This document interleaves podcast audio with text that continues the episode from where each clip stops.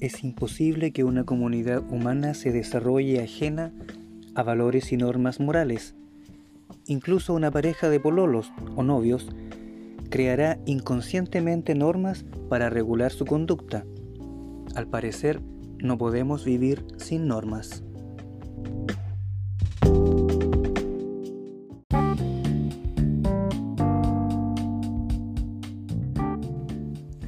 ¿Qué es actuar bien?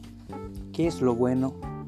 ¿Hay algo bueno en sí mismo o siempre depende de nuestra interpretación o punto de vista?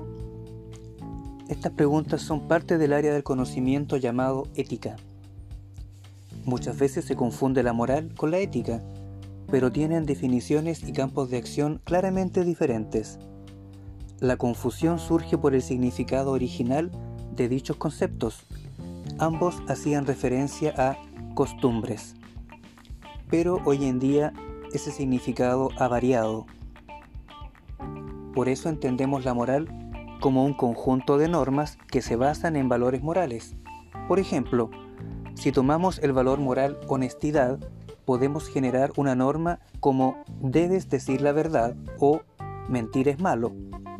Con esas normas ya estaríamos estableciendo una moral, por así decirlo. Y por otro lado, la ética debe entenderse como el estudio filosófico de la moral y los valores.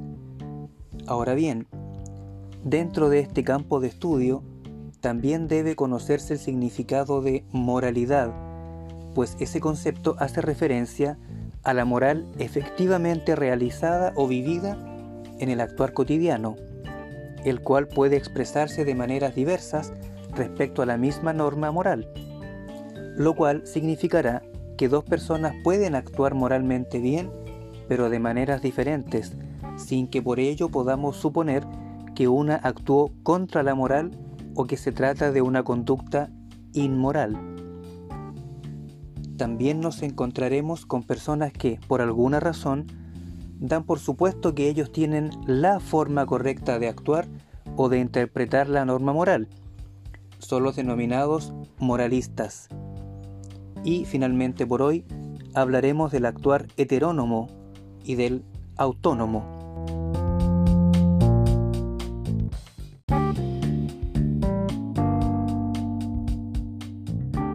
Desde que nacemos debemos obedecer normas y aceptar formas de comportamiento impuestos por otros.